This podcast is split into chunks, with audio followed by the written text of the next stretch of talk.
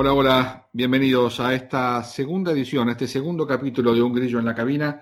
Mi nombre es Francisco Alemán y estoy, por supuesto, con la persona que ustedes quieren escuchar, con Emiliano Grillo, después de esta vuelta al golf del PGA Tour en Colonial Country Club con el Charles Schwab Challenge, torneo que ganó en playoff Daniel Berger sobre Colin Morikawa y en donde Emi no pasó el corte, así que estuvo el fin de semana practicando en Dallas con su profesor, por eso se los va a contar él.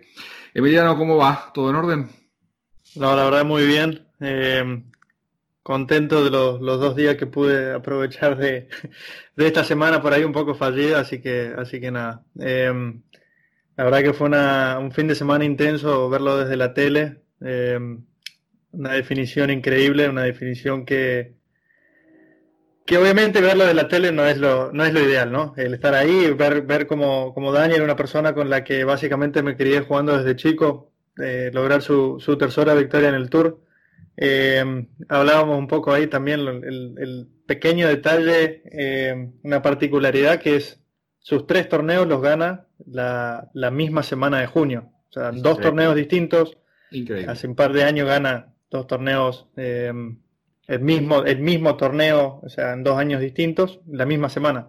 Y te contaba algo también que era que la casualidad es que el año, el segundo año que gana en Phoenix, le dan la misma habitación en el hotel. Cosa que, esas cosas que, el golf eh, por ahí no sabe y las casualidades de la vida que, uno te va encontrando. Eh, no quiero dejar de empezar este, este podcast con, creo por ahí lo, eh, lo más relevante, o por lo menos yo considero que fue lo más relevante de la semana, que fue la conferencia de prensa de Camilo, de Camilo Villegas, que, que contaba por lo que él y, y, por su esposa María, y en especial su pequeña hija mía eh, de dos años están atravesando. Eh, horrible. La verdad que, la verdad que como jugador es muy difícil jugar así, ¿no? y como padre, una situación así eh, creo que es imposible, es imposible imaginarse. Yo no soy padre, pero me quiero imaginar para, para todos los que están ahí que, que no debe ser una, una situación muy linda, ¿no? No, fue duro. Nos enteramos el día anterior de la conferencia. Desde febrero, la hija de Camilo fue diagnosticada con un tumor cerebral, con una metástasis en su columna.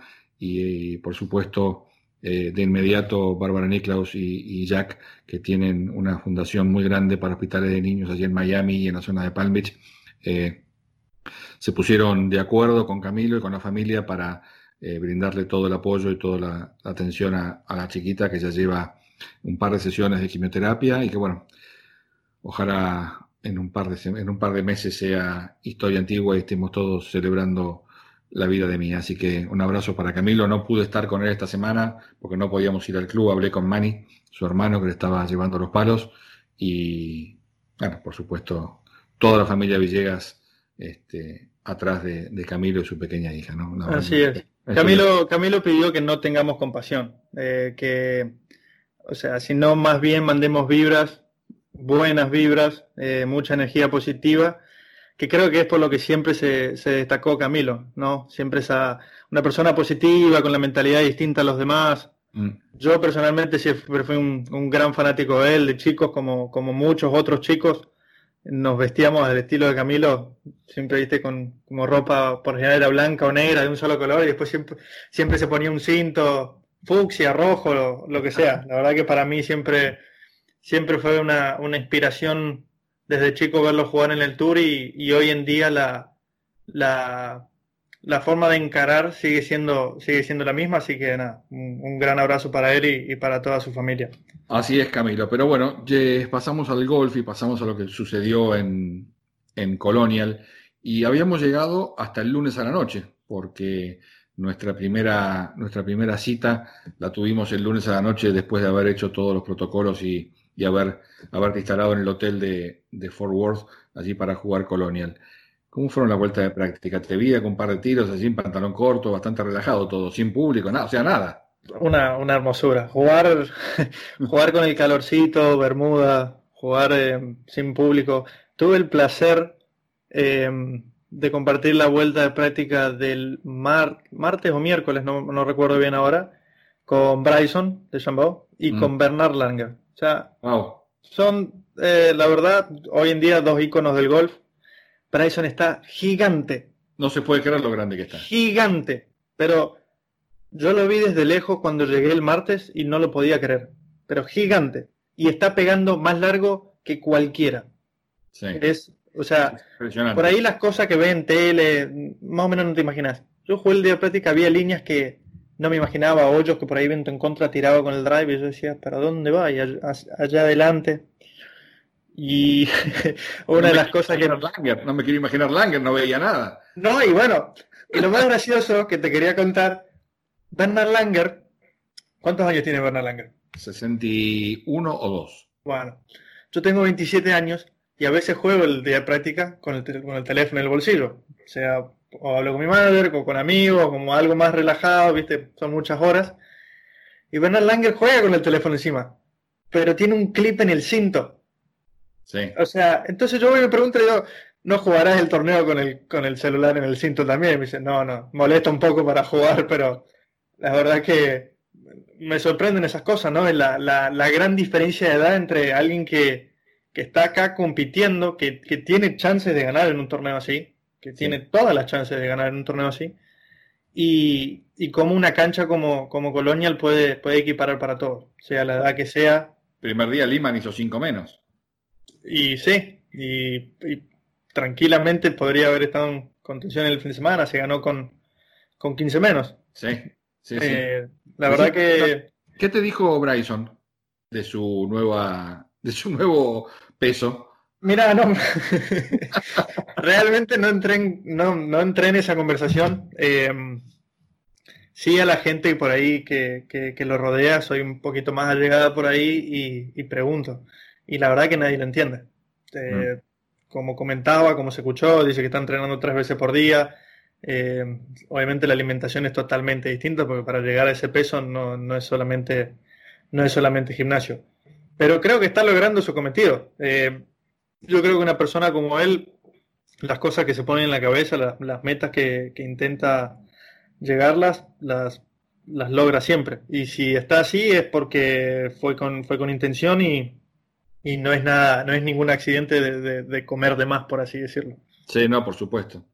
Eh, eh, ¿Te sentías bien los días de práctica? ¿Estuviste cómodo? 100, 100 puntos. Te juro que esas cosas que vos decís el golf son entendibles. Hoy Hoy claramente lo vimos con, con Sander. O sea, de repente un tiro malo al agua, hace, mete un patazo, mete otro gran pat en el 16 y erra una muy corta en el 17. Y son esas cosas inexplicables del golf. Más o menos es lo que, lo que me pasó a mí, pero en una distancia muchísimo mayor. Los lunes, martes, miércoles, pateando increíble arriba del green, jugando, jugando, jugué los días de práctica con una sola pelota para como para seguir un poco más en ritmo de competencia y tratar de, concentrarme en ese golpe, mira mis números. Primero, en, primero en fairways, primero en greens, tres en proximidad. O sea, son números de oro, son, son los números que buscaba, son los números que vengo buscando hace, hace año y medio, casi dos. Y de repente juego el pad como si fuese un principiante, como si fuese mi primer día de jardín. No, si te vi, porque me acuerdo que la semana pasada, en nuestro primer encuentro, Vos me decías, eh, si la parte fuerte de mi juego está mal, no tengo chance de jugar bien. Bueno, la parte fuerte de tu juego estuvo mejor que nunca. O sea que, en el fondo, hay veces que uno no pasa el corte y dice, ¿cómo puede ser que alguien se lleve cosas positivas de una fin de semana que no, no jugó, que, de una semana que no jugó las cuatro vueltas? Se me ocurre que te tenés que llevar varias cosas positivas a pesar de no haber jugado las cuatro vueltas. No pasé el corte, pero me siento muy feliz, me siento muy contento donde está mi juego. La verdad que es algo que venía buscándolo hace casi dos años. Hoy, hoy en día, junio, hace casi dos años que venía buscando eh, esa no errada a la izquierda y, está ahí, está ahí y el pate estaba ahí. Y fui, fui ayer a practicar a Dallas National, que me abrieron las puertas. La verdad que un club increíble. Si alguna vez tienen la posibilidad de ir a jugar, es de lo mejor que van a encontrar para prácticas. Y me de, vuelta lo mismo. Yo llego el sábado y yo decía, capaz que la competencia, capaz que los greens que estaban, la verdad que no quiero hablar mal, pero el jueves a la tarde era lo de, lo más feo que vi, o sea, los, los greens estaban como, como blanditos, estaban como sin, sin uso, por así decirlo. O sea, muy poca gente pasando por ahí.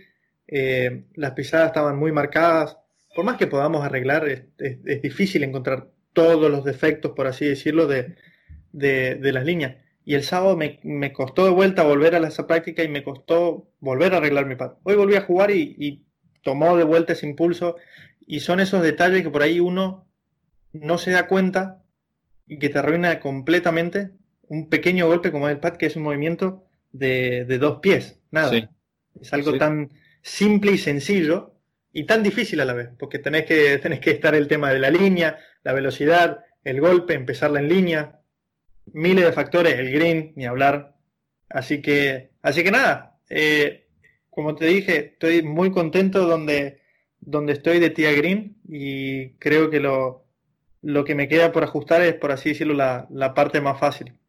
De lo que yo vi y de lo que me llegó por chat de amigos míos de jueves y viernes, los números de tía Green asustaban y los números arriba de Green también asustaban.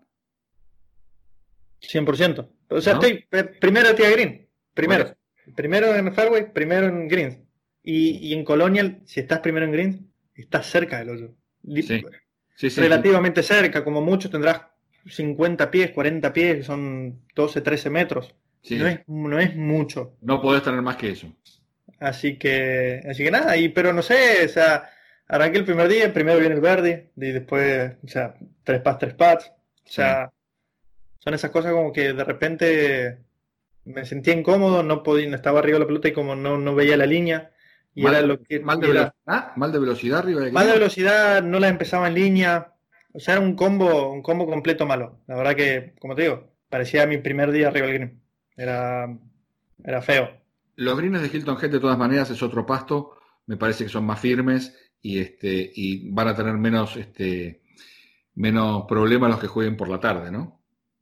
Sí, 100%. Em, siempre la cancha de Hilton Head es como más durita, los greens son siempre más firmecitos, son chiquititos. La verdad que una cancha, una cancha espectacular. Te comentaba que fui a jugar a Dana Slash el fin de semana y, tienen un green en la parte de atrás del, del, del driving que es exclusivamente Bermuda. Y es exactamente igual a lo que voy a jugar la semana que viene. Así que por ese lado muy contento de, de, la práctica que tuve en estos dos últimos días, de poder, eh, poder practicar una velocidad muy parecida y, una, y, un, y un pasto muy parecido al de la semana que viene. Así que de una semana mala saco, saco un fin de semana muy positivo. ¿Con quién practicaste? ¿Con algún profesor, algo no? Bueno, eh, empecé, mira, la semana antes, la semana del Aaron Palmer, decidí mandarle mis swings a Chris Como. Y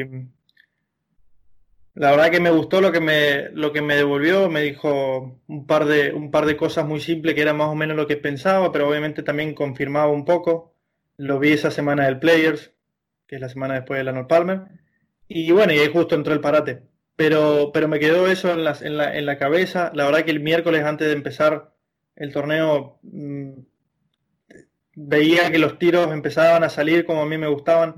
Ya no cerraban tanto por izquierda. Sentía que si el swing lo hacía de esa manera que, que habíamos hablado, la pelota salía como yo quería. Y, y nada, vos lo mencionaste el otro día. Eh, hubo muchos buenos golpes en la primera vuelta del Players.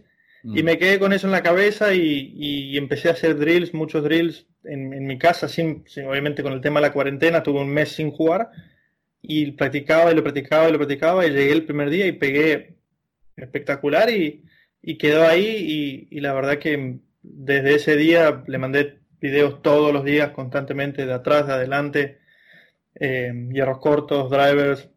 Eh, la verdad que en este poco tiempo la verdad que me, funcionó muy bien. El, martes me vio me vio en el driving, me dijo, la verdad que no, no, no veo mucho para decirte. Le digo, mira, mientras que la pelota no vaya para la izquierda, no nos preocupemos. Y arreglamos para jugar el miércoles. Jugamos con Bryson, compartimos, eh, o sea, Bryson también trabajó con Chris Como y, y, nada, la pelota iba donde yo quería, en línea que yo quería, las pegaba un poquito mal y, y iban por donde yo quería, así que, así que nada, por ahora muy contento con eso y, espero que sea una relación larga. Hasta ahora funcionando muy bien. Bueno, esta es la parte de, lo que fue la semana en Colonia para Emiliano. Y antes de meternos en el torneo, alguna historia divertida tiene que haber, del coronavirus o de la o de, la práctica o de los jugadores o del vestuario o de la o del hotel. Algo tiene que haber pasado divertido.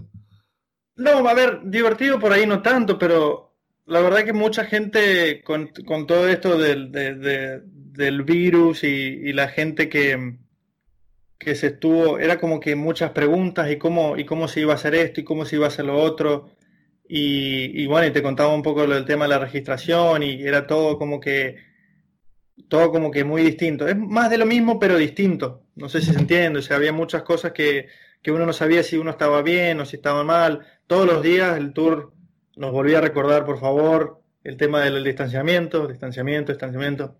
Pero obviamente entre los los K y los jugadores decimos, estamos todos limpios, estamos todos, por así decirlo, la palabra por ahí limpio no, es la ideal, pero estamos todos sanos, estamos...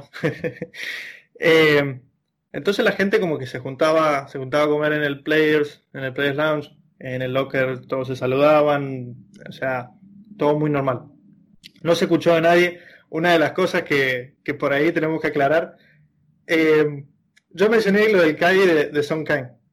Llego el otro día, entro al club y la primera persona que veo es el calle de Son Kang. Y digo, pero acá qué pasó? O sea, si yo acabo de decir a ver que que este estuvo, que, estuvo positivo y que no podía venir. Entonces me acerco y le digo, me llegó el comentario que te había dado positivo, ¿es cierto?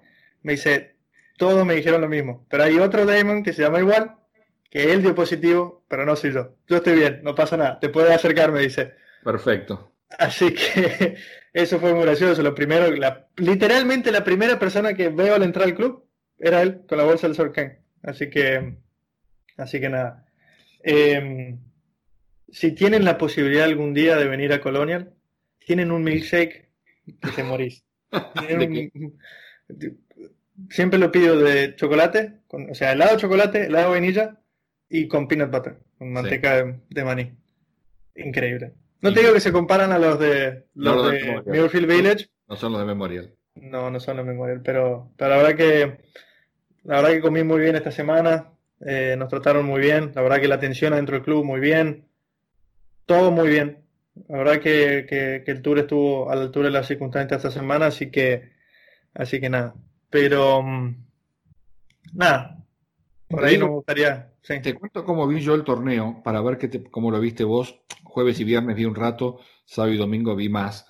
Eh, lo primero que noté es que me, me dio la impresión que se jugó mucho más rápido, sin público. Es que sí, Sí. Pero 100%. ¿Te acuerdas que el otro día hablábamos del tema de los Marshalls? Te juro que cada vez que vi a un Marshall hacer algo por ahí medio fuera de lugar, te juro que me reía solo. o sea, de vuelta, hay pocos Marshalls.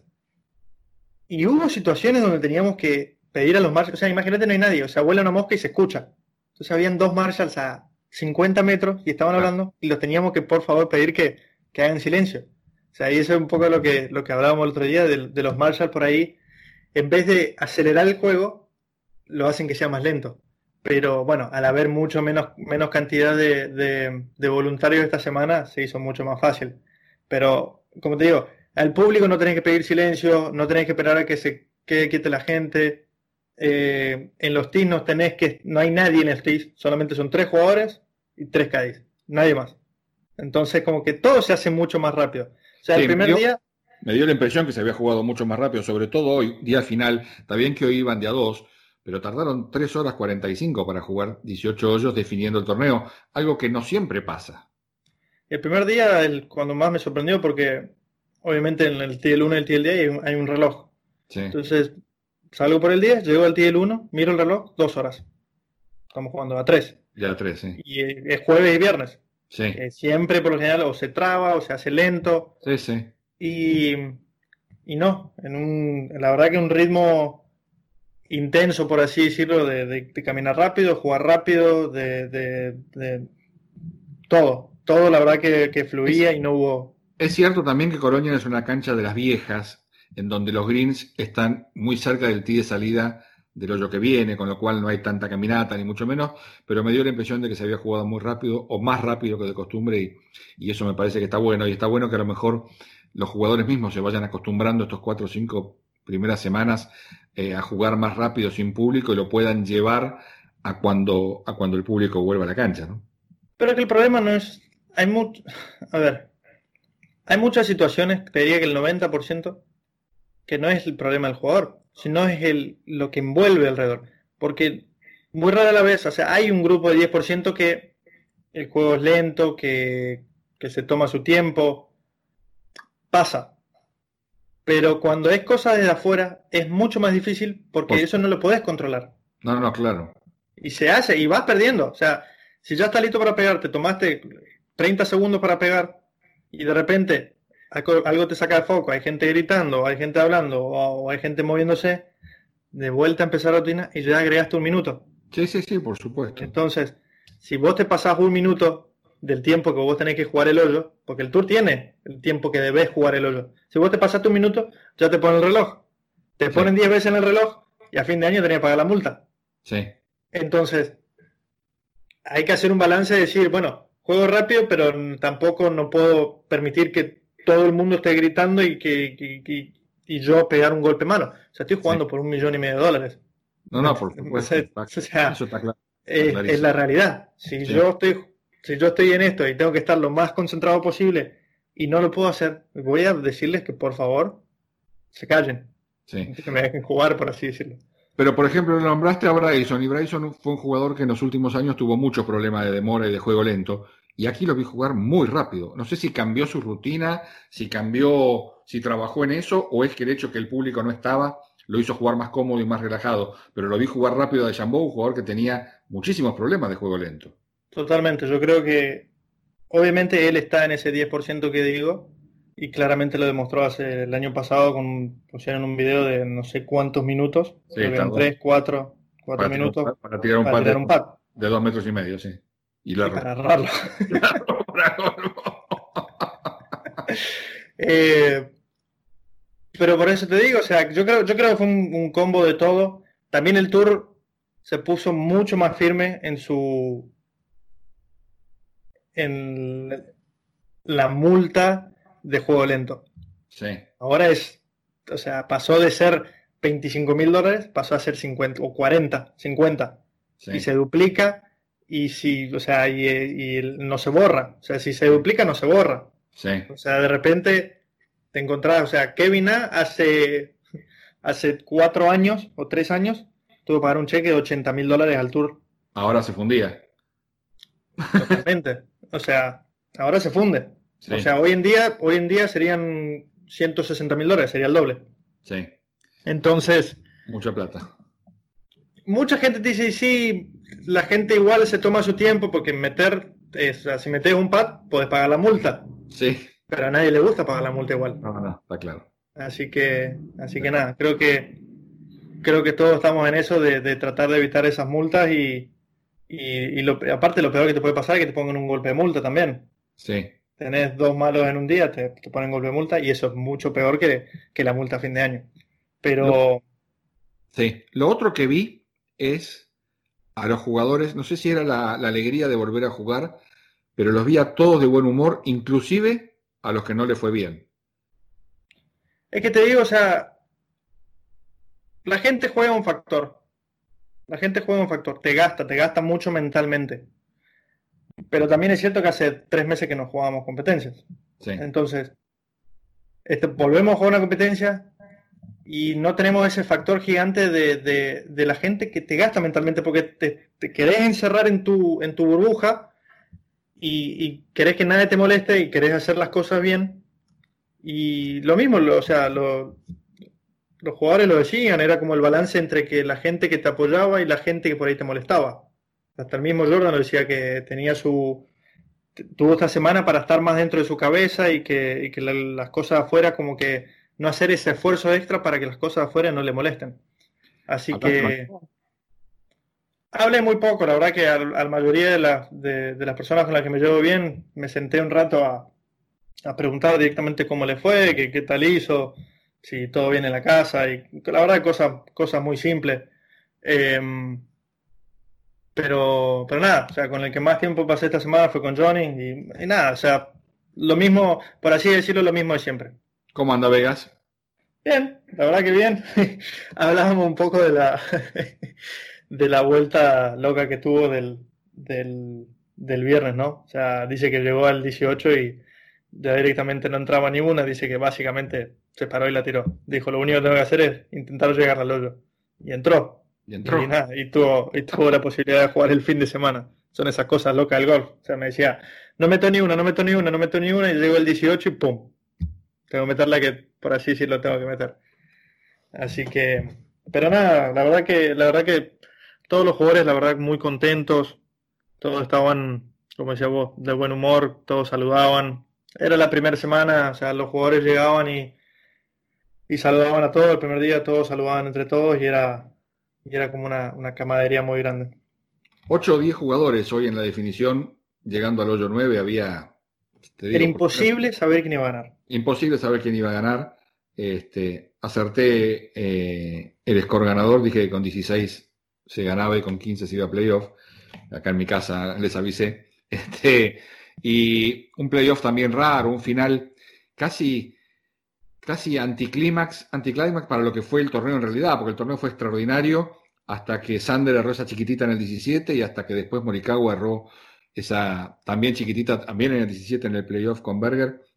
Y ¿Esperabas ese score? Al, al día, al- yo acerté este número hoy a la tarde, no, no, no el primer día. Este, ¿Esperabas este score para ganar al- el primer día o esperabas menos? Sí, vos tenés que considerar que Colonia es par 70. Entonces ya de por sí tenés 8 posibilidades menos de, de hacer verdes. Sí, Entonces tenés, por así decirlo, tenés 4 golpes menos. sí, Y es lo normal que se gane entre 15 y 19 menos. Las canchas cortas se ganan con 20, 19, 20. Las canchas más o menos accesibles se ganan con 15, 16. Entonces más o menos el score estaba por ahí. Cuando ya las canchas se hacen, se hacen largas, ya estás viendo 12, 11, 13, con suerte. Y ya cuando las canchas son difíciles es una cifra. O sea, Sí. es, es así. A menos que sea una extremidad del US Open que, bueno, sí. se acerca a par. Pero, pero los números son siempre más o menos parecidos, a menos que, a menos que suceda algo, a menos que, que, que el torneo diga, bueno, no regamos en toda la semana y las canchas se pongan más y más duras y las banderas más escondidas y, y cosas así. Pero la verdad que fue un torneo muy raro. Daniel gana el torneo y se lo regalan a la vez porque eh, Sander en el 15 tranquilamente puede haber hecho doble, hace un gran 5, hace un gran verde y después agarra una corta. O sea, y en el otro la deja corta. Justin Rose la deja corta en el hoyo Sí. eh, para, para forzar el playoff. Eh, Jason Cochran también toca el hoyo para ir a playoff. Eh, Bryson. Bryson también. Eh, Y pudo haber sido, Morikawa que la agarra en el 18. Sí, Parece que roda mal la pelota. O sea, son esas cosas que vos decís, se dio todo, se dio absolutamente todo para que Daniel Berger gane esta semana. Pero no dejo de decirlo, se lo ganó, hizo un gran verde al 15, un gran verde al 18, un gran golf de- de- del 15 al 18, así que, y bueno, un poco lo que decía él también, jugué, jugué el mejor golf de, de hacía mucho tiempo en, en los últimos cuatro hoyos y, y se demostró. Pero, pero nada, eh, una pena lo de, lo de Colin Morikawa, que los últimos, los últimos dos pads que tiró, eh, no, la pelota no entró. hablaba de Morikawa. A mí me parece. Todavía no, o sea, crack. llegó y dijo, hello world. Acá o estoy. sea, acá estoy, eh, vengo para quedarme y, y ganó al poco tiempo, metiendo un par de pads ahí en, en, en el Barracuda Champions y metiendo un par de pads en los últimos, en los últimos hoyos que, que dio la, dio la victoria en ese torneo y, y desde ahí no falló, básicamente no falló un golpe. No falló un corte, no falló un golpe. Eh, la verdad que de loco lo que juega, de loco. No sabe, no sabe lo que es volverse un viernes a, su casa. No, tranquilamente puede sacar los pasajes domingo a la noche y Sí. sí. Sí, 21 cortes consecutivos, el récord lo tiene Tiger, 25. Este, vos pensás que Phil, cuando llegó al Tour, eh, en sus primeros 21 torneos falló 6 cortes. Ernie falló 7. Ernie falló Sí. 7. Y no me acuerdo el récord de Justin Rose. No vayamos a ese porque Racing falló los primeros 19 seguidos, ahí tenés. para que tengas una idea. Pero este chico es realmente impresionante cómo pega, cómo juega, la tranquilidad que tiene. Hoy, eh, como decís vos, el pat del 18 fue, me parece que lo leyó mal porque no le puede haber pegado tan mal eh, para ganar. Y, y el pat del playoff parece que yo estaba medio cerrado porque 20 minutos antes le había pasado a, o media hora antes le había pasado a, Sander, ¿no? Que se le había, se la devolvió por donde había entrado. Triunfo de Berger y la semana que viene, ¿qué tenemos? ¿Qué encontramos? Una de las mejores canchas del Tour para mi gusto. Ah, para mi forma de ver debe ser, ah, para mí, top 3 del Tour. Porque es una cancha que no importa qué tan lejos pegues, es siempre ubicar la pelota. Tenés que ubicar la pelota de un lado del fairway para tener tiros, porque si no estás, podés estar en el fairway y podés, tenés que tirar un, no sé, un hook de 30 yardas, un slide por abajo de los árboles, o sea, cosas que, cosas que en muy pocos lugares del mundo, mundo encontrás. Tenés que estar siempre con la pelota bien ubicada, los greens chiquititos, bunkers profundos. Hay un par de bunkers que vas y es, o sea, 5 asegurado. Si es un par 3, 5. Dame uno, decime uno. Y tenés un bunkercito en el, el par 3 de la vuelta, creo que es el. Déjame pensar, 17, 16, 15, 14, el 13. Par 3 del agua. Par 3 encima, sí, que nada, a toda la derecha es agua. Y a la izquierda tenés un bunker que mide 2 metros por 2 metros. Chiquitito. Sí, clásico. La parte izquierda, a la izquierda del bunker, es como plana y no va hacia el bunker. Pero es como que un poquito bajada y tenés el agua atrás del green. O sea, tirás hacia el agua. O sea, yo un par, hace un par de años jugué con Brian Harman, que es de lo mejor que hay alrededor del green, de lo mejor. La tiró al agua, hizo un gran tiro, un gran tiro y la tiró al agua.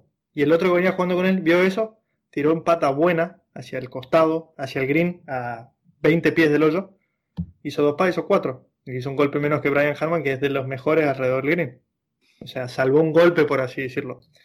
Uno de los primeros diseños de Pit Dye es Harbour Town Golf Links allí en Hilton Head y una cancha a la cual Dye llamó a Niklaus y es el primer trabajo como asesor de diseño de Niklaus en su gran carrera como, como diseñador. Hay gente que a Niklaus no le gusta, hay gente que sí, es toda una cuestión de, gustos, pero lo primero que hizo Niklaus como diseño de cancha de golf es eso, eh, el asesoramiento que le hizo a Pit Dye. A mí me parece que es una de esas canchas en donde un aficionado se puede divertir todos los días de su vida, puede jugar y pasarla bien siempre, y eso no sucede en muchas canchas del Tour. Eso es lo que yo busco cuando yo voy a una cancha nueva, una cancha donde, donde me gusta jugar. Digo, me hago la pregunta, ¿me veo jugando todos los días de práctica o de, un torneo o lo que sea? ¿Me veo todos los días jugando acá? Si la pregunta es sí, si, mi respuesta es sí, es un gran, para mí es una gran cancha, un gran lugar. Y eso es lo que tiene la semana que viene. Podés jugar todos los días y no cansarte. Y podés jugar competitivo o podés jugar con tus amigos. La cancha es corta, si pegás derechito, estás a nada, siempre pegás creo que el otro día contaba 11 o 12 veces menos que un pitching wedge. Sí. Y, las otras son hierro 9 y hierro 8, o sea, no más.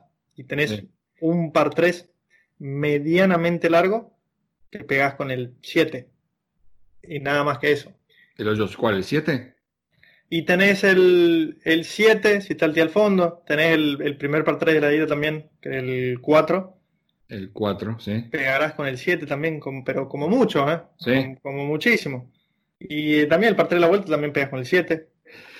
Y esos bueyes que tirás, para la gente que no conoce Harbour Town y el que no la conozca y tiene ganas de hacer un viaje, Hilton Head es uno de los mejores lugares del mundo para jugar al golf. Harbour Town es una cancha pública, con lo cual uno paga el green fee y juega, no es barata, pero uno puede jugar. Por más que tires 11 o 12 veces con el wedge, si no tiras el fairway no tenés ni la menor chance. Ni la menor chance. Tenés que estar de un lado del fairway en especial. Específicamente, no sé, te doy un ejemplo. El 1, tenés que estar, el 1 aparte es un tubo. Sí. Y tenés que estar del lado derecho, porque si estás del lado izquierdo, tenés que apuntar a la derecha del green y cerrarla con, con, con draw, o sea, alta con draw y para ir a un green que mide 20 yardas de largo por 15 de ancho. Watson decía que era el mejor hoyo 1 del Tour, el hoyo 1 de Harbour Town. Es muy difícil, por lo general es, por lo general es viento en contra, entonces tenéis que pegar drive. Pero como te digo, hasta con viento en contra pegas con el pitch. Una cancha preciosa, hermosa, tiene tiros muy difíciles, muy pintorescos. Cuando digo difíciles es que tienen que ser precisos. Sí. Eh, hay muy pocos tiros de salidas que, que tenga agua a la izquierda o fuera del límite. Es siempre árboles, eh, una cancha de, O sea, tiene que ser muy preciso. La verdad que a mí, de las canchas que más me gustan del Tour, porque como te digo, o sea, no, nadie tiene ventaja. Si vos pegas largo, tenés dos hoyos de ventaja, nada más. Que un par 5 en la vuelta. Y, ¿Se llegan, ¿Llegan el 15 o no se llega? Y tenés que darle bien y tenés que darle derechito. Derechito. Aparte, tenés que darle bien. Tenés, que darle bien. tenés un área de 5 yardas que está justo en la parte derecha del fairway. De ahí, y de ahí tenés que pegar alta al draw con la madera 3. Todavía. O sea, por más que la pongas ahí, todavía tenés un gran trabajo. Una cancha espectacular. La verdad que, como te digo, mi cancha, una de mis canchas favoritas, top 3 del tour, así que con ganas de ya de volar mañana. Para que tengan una idea, eh, es una cancha que tiene más de 50 años, el diseño de Pit una cancha extremadamente arbolada, con algunos hoyos muy apretados y con algunos hoyos no tanto, algunos hoyos más amplios, y uno pasa casi del bosque del hoyo 12, 13, 14, 15, el 16 un poquito más amplio, el 17 es un par 3 y de repente llegas al tee 18 y parece que estás en el medio del mar. Parece que pasás de Harbour Town a, sí, a, San Andrews. A, la nada, sí. A San Andrews con un faro en el fondo. La verdad que un hoyo precioso. El hoyo 18 es el hoyo 18 del faro, tan emblemático allí en Harbour Town, que está detrás de las tribunas y detrás del green del 18. Un par 4 extremadamente amplio, que alguna vez, y no sé si no fue Davis Love, la tiró afuera por la derecha para no ganar el torneo el último día. Hay que tirarla afuera, ¿no? no, está, está lejos. Pero, pero, viento en contra, ese fairway de repente, no sé por qué, los fairways anchos siempre se hacen muy chicos. Siempre. No, no me preguntes por qué lugar donde ganó José Cóceres. Eh, Iba a decir, una cancha que le da otra cancha muy democrática, porque ha ganado jugadores que pegan corto, como José Cóceres o como el defensor del título, City Pan, y han ganado jugadores que pegan muy largo, caso de Davis Love, ¿no? o Greg Norman. Si tenés la pelota en juego, puede ser hierro 3, hierro 2, madera 3, drive, no importa. Si la pelota está en juego, tenés chances. Es así. Eso es lo que veremos la semana que viene por televisión. Bueno, para ir cerrando, contame una historia divertida de Colonial, porque para eso te tengo, para que cuentes alguna historia divertida de Colonial. Eh, hay una historia que, me llegó, no puedo dar nombres. Porque, no, no, sin nombres, sin nombres, por favor. Eh, me la cuenta un, un, amigo mío, me la cuenta, y me dice que se juntan a jugar cuatro jugadores del Tour, uno de renombre grande, y dice, bueno, vamos a hacer cuatro vueltas como si fuese, como si fuese un torneo, como para volver un poco, un poco a la competencia. Ponen 500 dólares cada uno y el ganador se llevaba todo. Bueno, perfecto. Van el primer día y uno de los jugadores se le enferma el hijo chiquito de un año y medio. Entonces no puede ir. Juegan los tres, uno hace menos dos, uno hace menos uno y el otro hace más uno. Van el segundo día, viene el que se le había enfermado el hijo y le dan el peor score. Ese jugador va y hace 6-7, 6-6. De repente pasó de estar más 1 a estar menos 11. El segundo, que es este jugador de renombre, venía menos 5. Y se ve que, bueno, llega el cuarto día y dice, che, no puedo ir. Bueno, arreglamos para la semana que viene. Imagínate juntar cuatro jugadores del tour para hacer cuatro días, ya es dificilísimo. Pues imagínate, familias, que práctica, que esto y aquello, cosas de la casa. Imposible. Bueno, vamos a arreglar para la semana que viene. Perfecto. Sin ningún problema, dice este jugador. Llega la semana que viene, no responde. Va la otra semana, no responde. Llega la última semana antes de venir al torneo y dice, no, mira, me surgió algo de extracurricular que no es de golf. Entonces uno de los jugadores le pregunta al otro y le dice, decime la verdad, ¿estaba en el club practicando? Y le dice, sí, estaba en el club practicando. O sea, no quiere pagar. Estamos hablando de un tipo... ¿Está corto de efectivo? No, quiero, no quiero, o sea, no quiero, no, no, voy a buscar cuántos torneos ganó, pero debe estar cerca de los 10 torneos ganados. No sé ni, no quiere saber, ganador de Major. O sea, estamos hablando de un jugador que, que, el tema de, de, de pagar no es un problema. No quería pagar 500 por perder. Ya venía seis golpes atrás. No sé si era el tema de si no quería pagar o no quería perder. O sea, es una locura. Anda a jugar y de última sede, no sé, de última, de última no juegue, pero pagalo. todavía no los pagan. Dice que por lo menos van a jugar, así que veremos. Cuando, cuando me llegue la información, veremos. Las cosas que pasan dentro del Tour. Emi, gracias. Eh, la pasamos bien otra vez, como siempre. Eh, volvió el golf, eh, volvió la Liga de España, hizo un bonito gol Messi con la pierna derecha. Se parece al hijo más que nunca. Sí. no sé quién se parece a quién, si el hijo a él o él al hijo. Este, la Liga de Italia vuelve ahora, volvió la Copa de Italia, de repente estamos volviendo a, cosas que estábamos más acostumbrados a ver y, estábamos muy acostumbrados a verte, a verte jugar bien y a verte jugar a pelear el fin de semana, así que ojalá este fin de semana cuando prendamos la tele te veamos este, te veamos el jueves, el viernes, el sábado y el domingo y podamos este, contar otra historia la semana que viene. seguramente va a ser así. Mira, si, no es la semana que viene, va a ser en algún punto. La verdad que avancé muchísimo desde el día último que jugamos en el Players hasta hoy, avancé muchísimo. Así que nada, es cuestión de tiempo. Un grillo en la cabina termina ahora. Un grillo sale de la cabina a partir de ahora para jugar este RBC Heritage allí en Hilton Head y ojalá este grillo se divierta los cuatro días, la pelotita tenga ganas de embocarse en la profundidad y, este, y no esquivarlo al hoyo y, y podamos tenerlo allí en el tablero el fin de semana divirtiéndonos. Gracias, Emi. Nos encontramos la próxima con otra edición de Un Grillo en la Cabina. No se lo pierdan.